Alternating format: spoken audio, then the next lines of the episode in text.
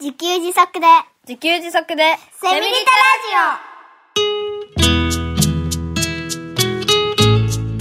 この番組は、パーマカルチャー研究所の三つくりゆうきが、自給自足で幸せなセミリタイヤ生活を送る知恵をお届けします。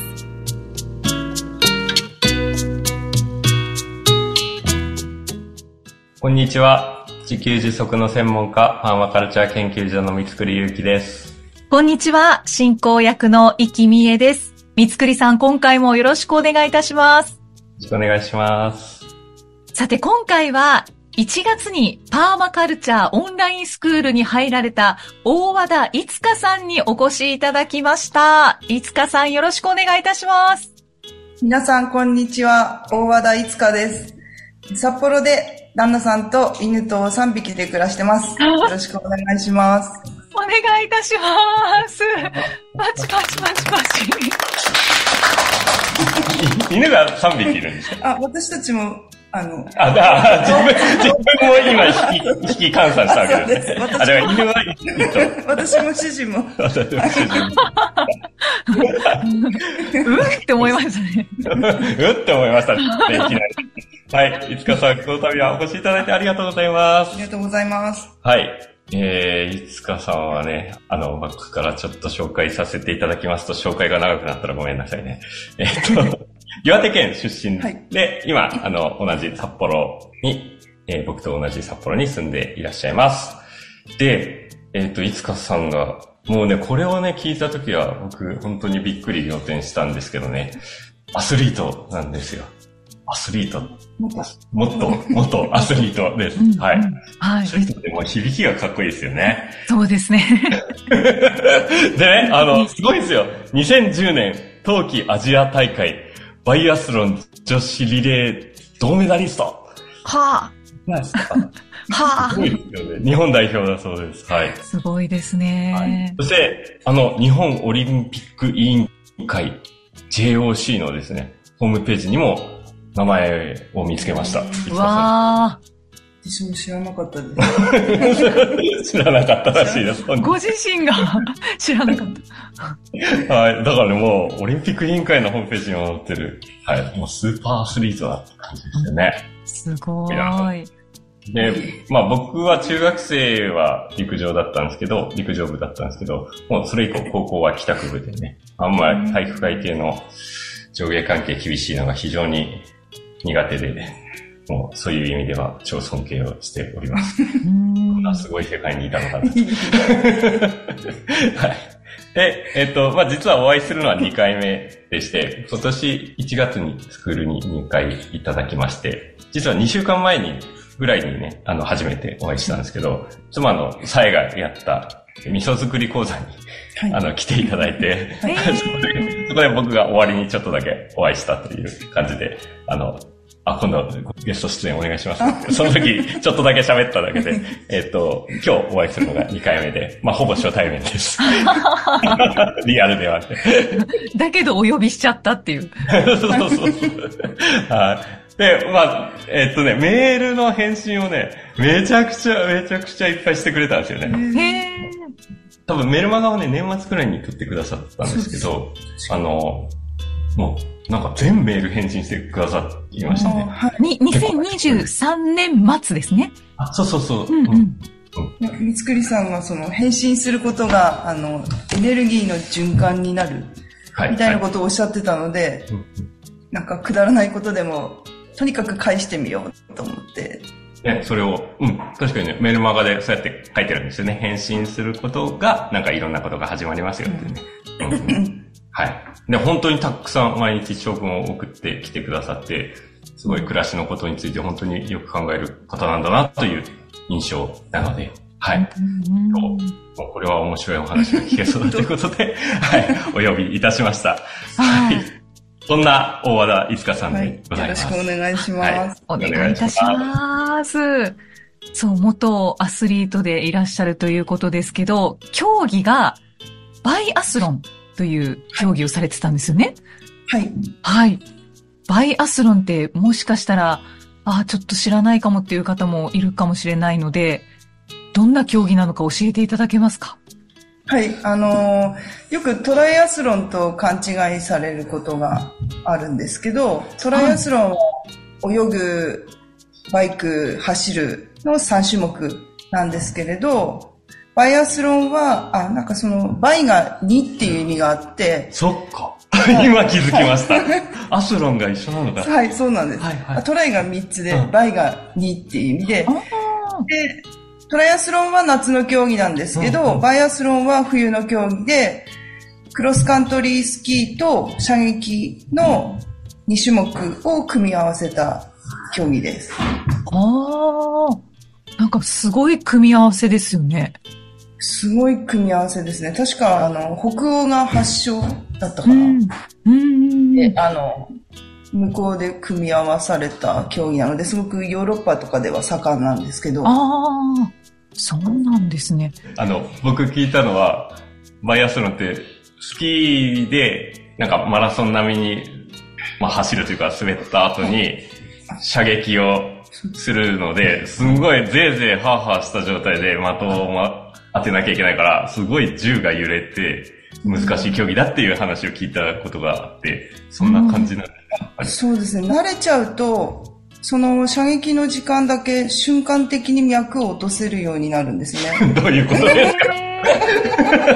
か？あの、心拍数をつけて、うん、あの、レースとかも出てるので。心拍数が、あの、デジタル表示されるようなものをつけて。で、レースが終わった後に、どういう脈の動きをしていたのか、パソコンに、うん、あの、取り込んでみるんですけど、はい、あの、射撃する、おそらく射撃するっていうところに入った時に、えっ、ー、と、まあ、個人差はあるんですけど、私はだいたい、180、90泊ぐらいで走って、で、その射撃をするってなった時に、あの、瞬間的に120ぐらいまで落ちてるんですよね。うん。2、30秒。すごいですね。で、射撃終わって、はって出ようとすると自分でもわかるんですけど、急に脈が、あの、静かだった脈が急にまたどんどんどんどんどんって打ち始めて呼吸も苦しくなる。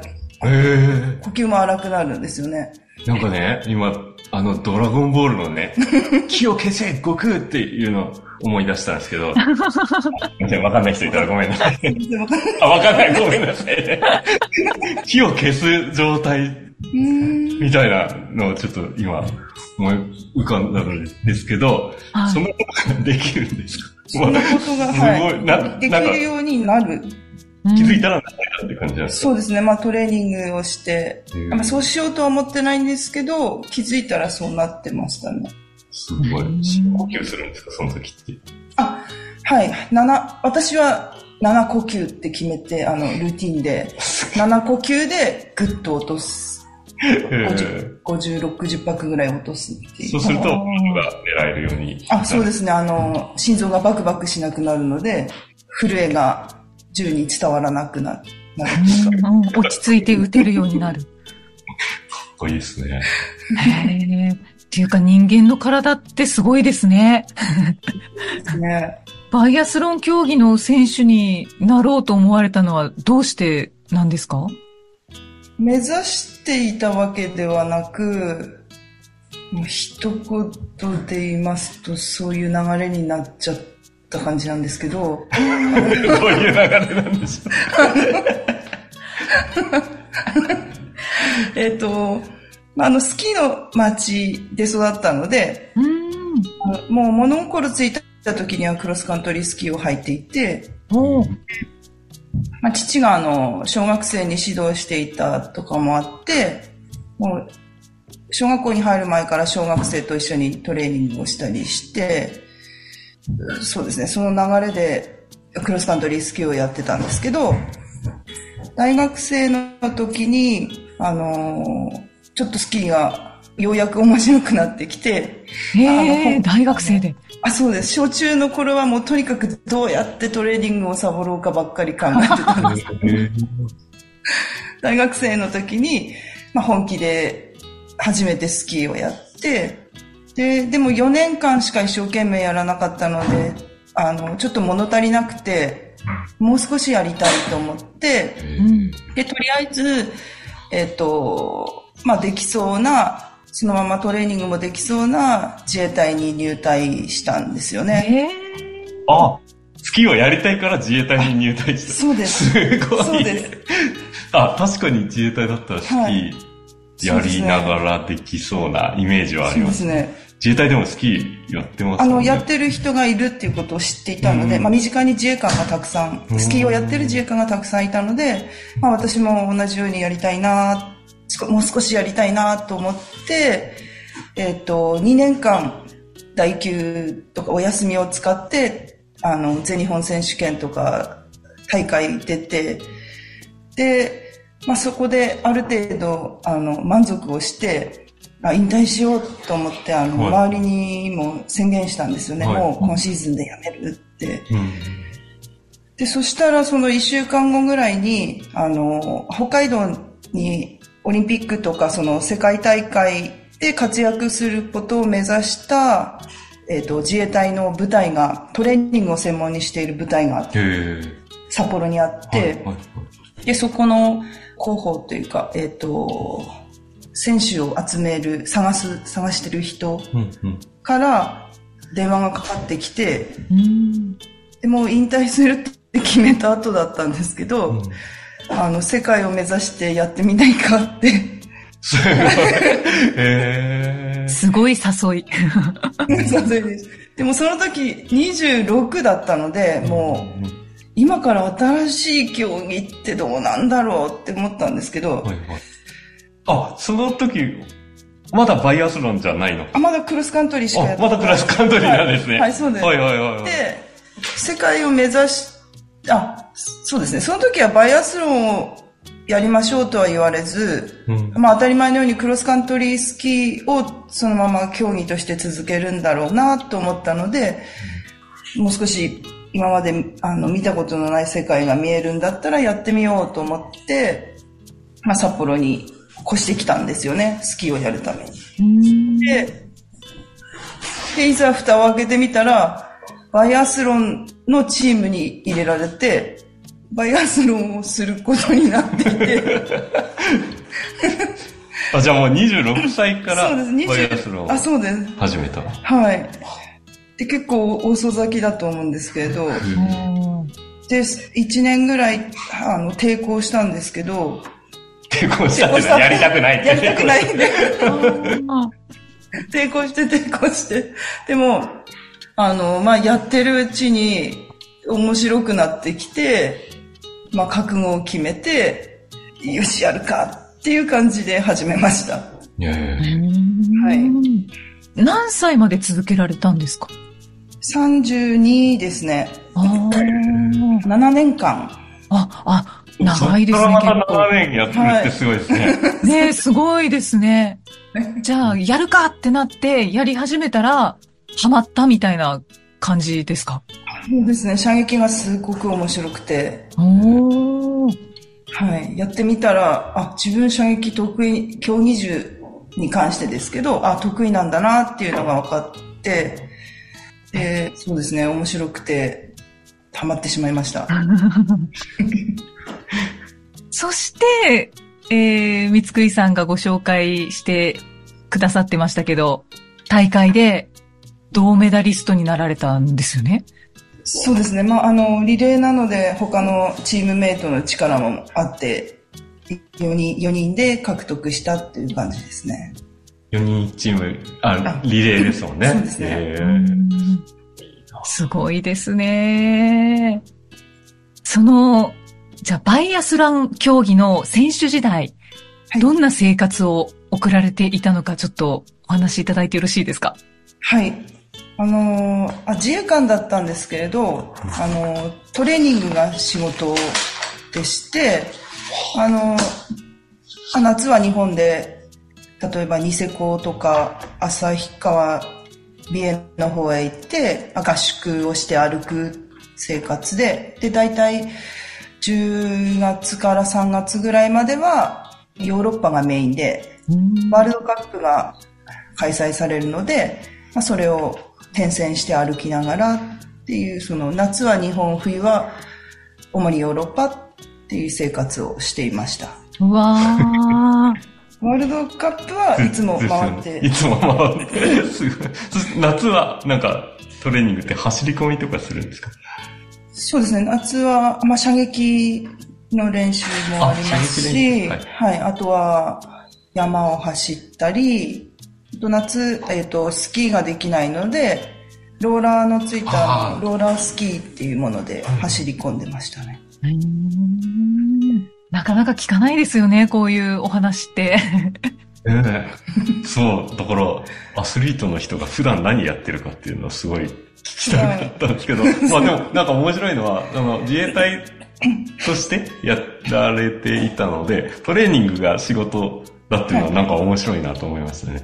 あ、そうですね。うんあのー、自衛隊的な、あの、仕事はあまりなく、とにかく朝から晩までトレーニングっていう日々でしたね。そのバイアスロンのトレーニングってことですよねあそうで。す。バイアスロンに向けたトレーニングですね。うーんはいすごいきつそうなんですけど、大丈夫だったんでしょうか？そうです。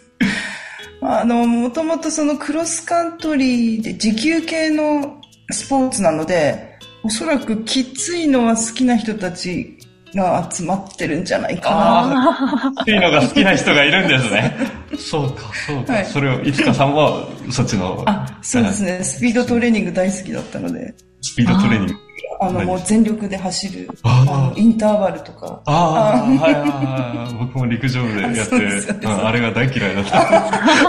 で疲れるのは嫌だなと思って。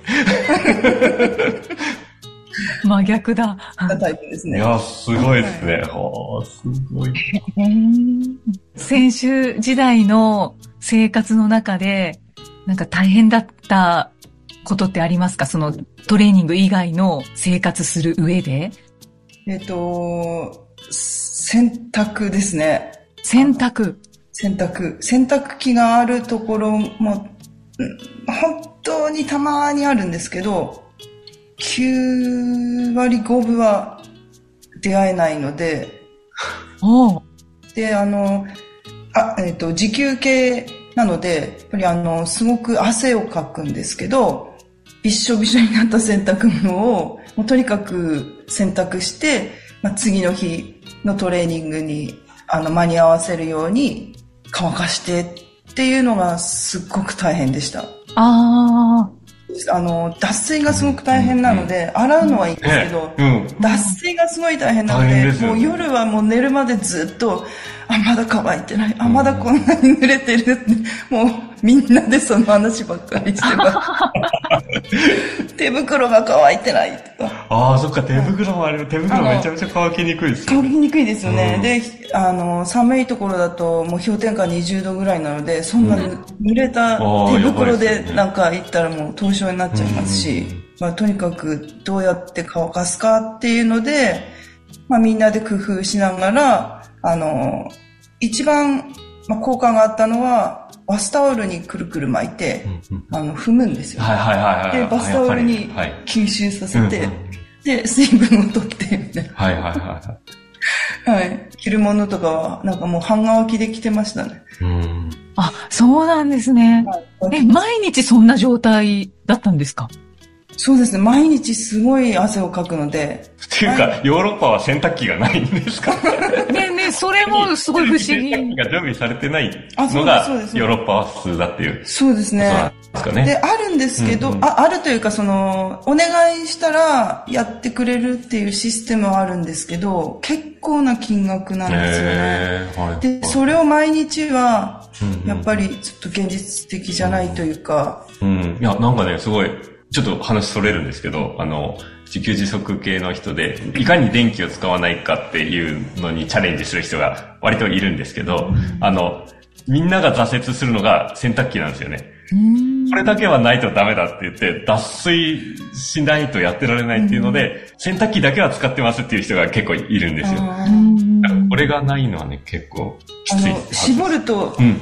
伸びちゃう。ああ、はいはいはい、なるほしどね。帽子とか絞ると伸びちゃって、もうん。う、なんでしょう、フィットしなくなっちゃったりするので、やっぱり、あまあ、帽子だけでなく、やっぱりこう、無理な力で絞っちゃうと、生地を傷めるので、いかにその、そうしないようにこう脱水というか水分を飛ばすかっていうのは、でまたあのヨーロッパってそんなにこうガンガン暖房もついてないので なんかそんなに、ですよね、うん、じわーっと暖かいストーブに一生懸命当てて。いや、なんかね、それ、トレーニング以上にきつそうだなっていう気がします。ねそれ毎日しなきゃいけない。ね、毎晩それやる、やるしかないですよね、それね。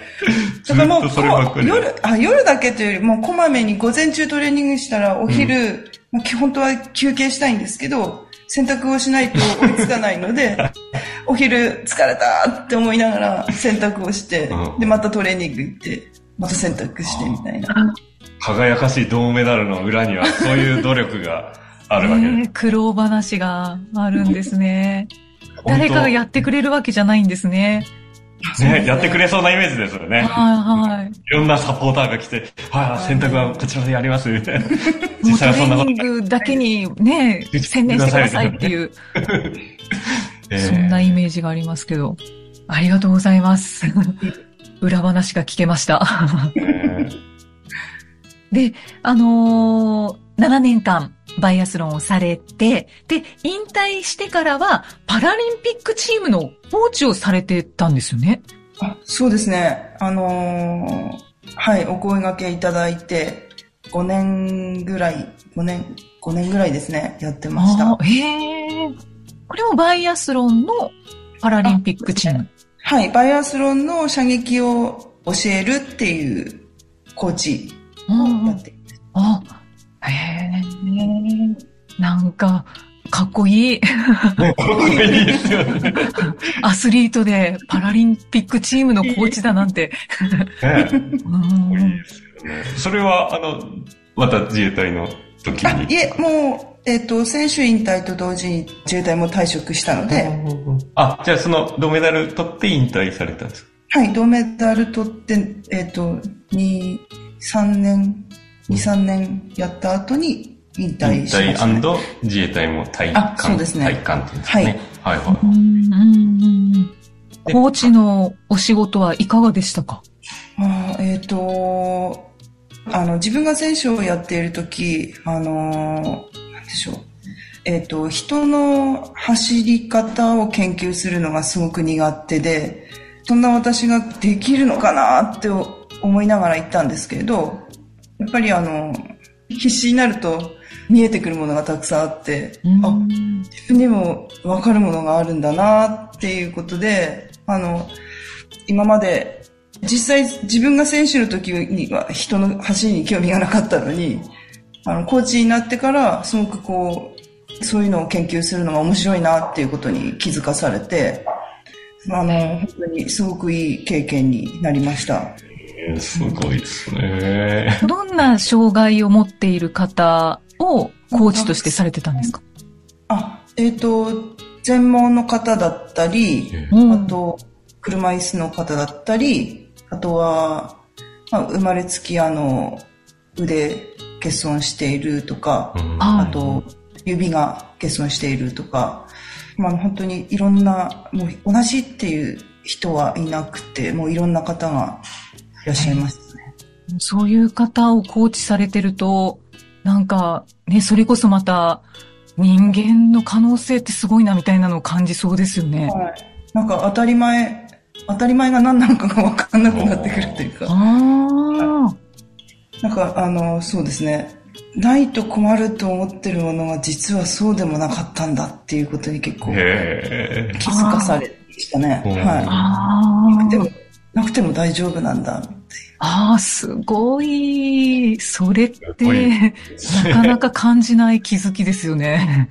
うん。いや、なんかそんなスーパーアスリートのいつかさんがですね、えっと、パーマカルチャーオンラインスクールに入っていただいたわけなんですけど。そうですよね。そうそうそこ聞きたいですよね。どうして、あの、入ろうと思っていただけたのでしょうか？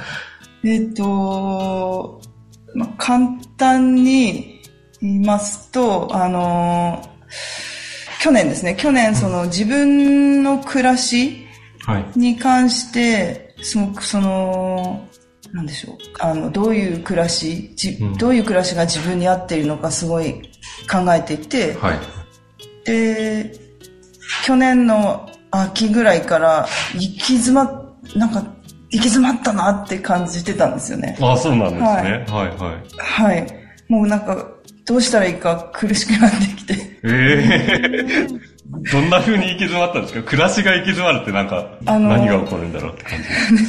えっと、自給自足的な、うん、自分でできることは自分でやる暮らしっていうのを目指していて、はいはい、で、まあ、あの、去年すごくその、そのことで生活が変わって、暮らし方が変わって、楽しくなって、でもどんどんどんどん変わってきて、で、そこである程度やれることをや、やりきった感じだったんですかね。はいはいはい。で、わ、こっからどうやって先に進んだらいいんだろうって、で、なんか詰まっちゃったんですね。あ、そっかそっか。自給自足の暮らしを目指して、ある程度まで行って、この先どうしたらいいかよくわかんなくなって。そうですね。急に、今まですごい勢いで変わっていたのに、急にピタって止まっちゃった感じがして、もうすごい苦しくなって、もうどうしようどうしようって思っていて、でもそれでも、あの、何かできることがないかなっていうことで、まあ、あの、いろいろ調べたり、はい、で、その時に、なんかよく、いろんなことを調べるんですけど、なんかよく三つくりさんのホームページ、ブログ？はいはい。ブログにこう、なんかぶち当たるんです。ぶち当たるというかあの、いろんな回のブログっていうんですか。はいはいはいはい。で、あ、また、また三つくりさんのブログ。またってこうやってるうちに一番最後にあの、メルマガ。はいはい。であって、それを何、何回繰り返したかわからないんですけど、まあ5回とか10回とか。目で、あ、なんかここに答えあるかもしれないみたいな、うん、な何回もそこに行くので、はい、何回も何回もそその無料メールマがありますよっていうところに行くので、これは、こここれは進むべきなのかなみたいな。はい、へえ、あ、そうなんだ。そんな、そんな調べるたびに、うちのブログが、まあ確かにね、コンポストトイレの作り方とか、そうですね、あの、漬物の作り方とか。あれです、あの、冬の、えっと、野菜の保存。ああ、冬の野菜の保存方法。はいはいはい。確かにね、なんかいろいろ調べるとね、あの、トップ、トップっていうか、トップページに、その、検索のトップページに出てくることが、そうですね。はい。はい。いや、ありがとうございます。いいえ。無料メルマガから、パーマカルチャーオンラインスクールに入られたっていう形ですか？そうですね。ああ、はい。へえ。じゃあもともと自給自足には興味があって、自分なりにされてたんですね。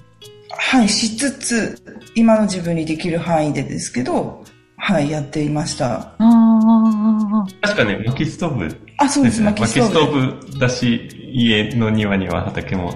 はい。スペースもあるんですけど。そうです。はいはい。ああ。結構いろいろ。で、いろいろはやってた。そうですね。薪も自分で、自分でもらってきて割って、あそこもらってきて割って、さすがアスリートだ。もともとあの、なんでしょう、実家が薪ストーブで、あのずっと薪ストーブで育ったので、あの、小さい頃から薪割りとかは得意だったんですよ、ね。すげえ体力つきそう。はいはいはい。そうなんだ。だけど、行き詰まったところで、オンラインスクールに入られて、はい。またちょっと日は浅いですけれども、参加されてみていかがですか？えっと、そうですね、あの、無料メルマガの、その、返信を、その、知っていって行き詰まってたって感じてたのに毎日返信してることでまた勝手に頭の中が動き出して気づいたらなんか、あ、あれ、あ、あれができる、これができるみたいな。あ,、はいはい、あの、またどんどんどんどん生まれてきて、うん、で、それがすごくこう、なんか楽し、楽しいっていうか、なんでしょう。すごいこう、身軽になった感じがして、ああ。いや、僕ね、返信もらってたら、はい、なんか、あの、そうそうそう、できないみたいなことを言ってながら、めっちゃいろんなことやってて、いやもうできてます、できてますっていうことをね、あの、伝え続けてたんですよね。なるほど。じゃあ、あれなんですね、こう、なんだろう、ハードルというか、理想というか、こう、もともと高いんですね、きっと。アスリートらしく高いハードルに挑戦しようとしてたのかな。そういうところはありますね。いや、十分ですよっていうね。だから、まあ十分だって認めた上で、さらにもうちょっとやってみようかなってやると結構楽しいですよね。うんうんうんできてないからここまでやらなきゃみたいなのだと苦しくなるのが、まあそれが行き詰まったと感じてたっていうことなのかなと、今、なんか分かって今思いました。あの、返信いただいて、まず、あの、今できてることは、できてること、だからまずそれを続けるっていうのも、あの、一つだし大事なことみたいなあの返信いただいて、あ、なんか先ばっかり見ていて、うん、今までやってきたことを続けようっていう考え方もそのなんかなくなっちゃってて、それで、あ、そうか、今まで続けてきたことを続けるだけでもできてるんだな、みたいに思えるようになって、うん、あそれですごくこう軽くなりました。ああ、なるほど。あ、よかったです。なんかいい,、い、い感じの気づきが。ありがとうございました。まあまあ、そんな感じでもういろいろなことやられているんですけど、まあさらにね、これから実践してみたいこととか目標とかは何かありますか？えっと、去年、あの、畑を作っ、畑というか、畑ができるスペースができたので、あの、野菜作りをどんどん、どんどんどんどんやってみたいなと思ってます。はい。もう、もうちょっとしたらね、種まけました。そうです。もう、あの、3日ぐらい前に発芽、発芽というか種発芽させてみようと思って、はいはい、そしたらなんかうまい具合にいっぱい発芽しちゃって、畑ないのにどうしようかな。発芽させすぎて、早すぎた。あよく、よくありがちな。ああ、そうなんですね。まあ、あったかいところに置いて、置いておいてあげたらいいんじゃ ないですか。そういう場合ってどうするんだろうってちょっと気になっちゃいましたけど。ね、早すぎるとちょっと困っちゃいます。一生懸命考えてます。はい。考えてます。はい。ええー、あ、じゃあまあ、畑をこれからやっていくと。はい。いうことで、はい。楽しいですよね。いや、本当楽しいですよね。やると。あの、うん、えっ、ー、と、ポッドキャストを聞いて、うんうん、あのイキさんがあの、苗をまず買っちゃった。あ、はいはいはい。やるしかなくなったって聞いて、あ、そうやって状況を作るのもいいんだと思って、で、その次の日たまたま、あの、スーパーに行ったら、スーパーのあの、地元の野菜コーナーのところに、苗が売ってたんですよね。はいはい、これ買えってことだと思って、苗を買ってきて、それが初めての野菜というか、わほうれん草と春菊の苗が売ってた、冬なのに売ってたんで、とりあえず買ってきて、あの、ト、ポット、うん、ポットのまま、多分良くないと思うんですけど、ポットのまま育ててます。えー、さん、よかったですね。なんか、リスナー影響を与えてます。ありがとうございます。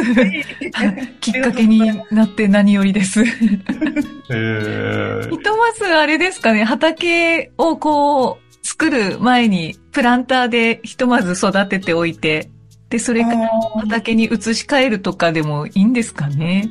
そうですね。もうこの際、家の中にその畑ゾーンみたいなのを作っちゃおうかなって冬。冬でも野菜が取れるように、家の中に大きい畑を作っちゃおうかなって、ちょっと今考えてます。ね、スペースがあれば大きいプランターできそうですよね。はい、本当ですね。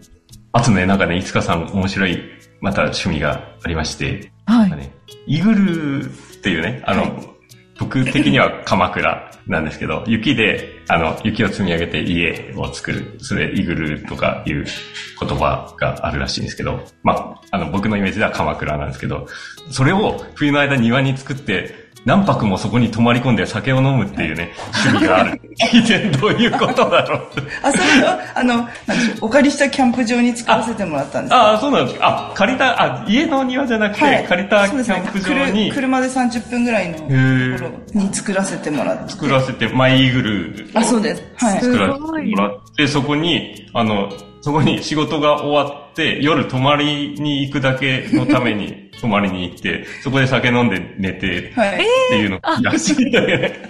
寝泊まりしてたんですね。寝泊まりしてました。うわー。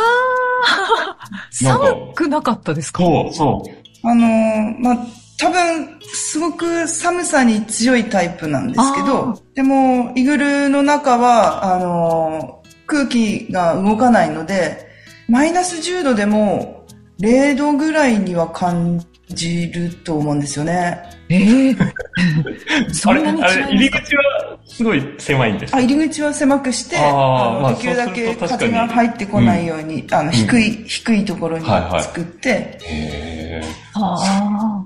え、イーグルってひ一人で作られたんですか？そうですね。最初、ちょっとキャンプ場の、えっと、スタッフの方が手伝ってくれたりしたんですけど、まあ、ほぼほぼ一人で一週間かけて、せっせと雪のブロックを積んで、で、北海道の雪はすごいサラサラしてるんで、向いてないんですよね。へ、うん、えー、はい。